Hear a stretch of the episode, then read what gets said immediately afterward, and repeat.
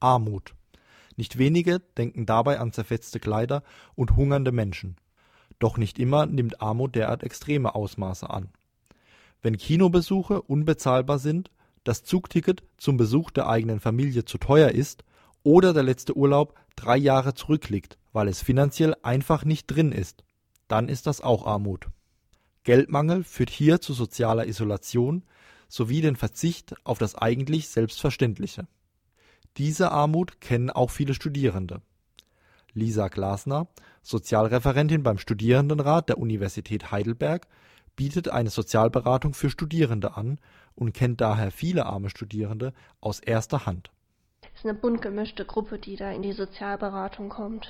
Also die meisten Studierenden, die zu mir kommen, die haben finanzielle Probleme und finden bei den klassischen Stellen, die man so als Studi hat, keine Hilfe mehr und bitten mich dann um Tipps, die eben abseits von dem liegen, was man so klassisch gesagt bekommt. Geldtöpfe, aus denen Studierende in Heidelberg finanzielle Unterstützung erhalten können, gibt es viele.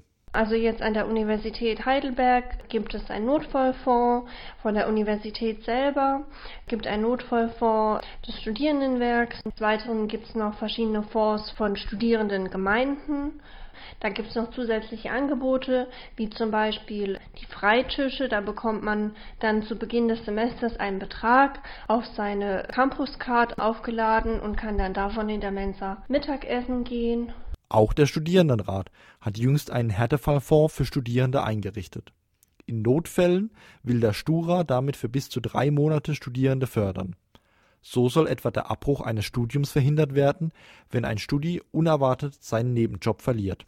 Doch die Gründe für die studentische Armut sind damit nicht behoben. Also Studierender sein bedeutet prekär zu leben. Das liegt daran, dass es keine ausreichende Möglichkeit gibt für Studierende, ihr Studieleben selbstständig zu finanzieren.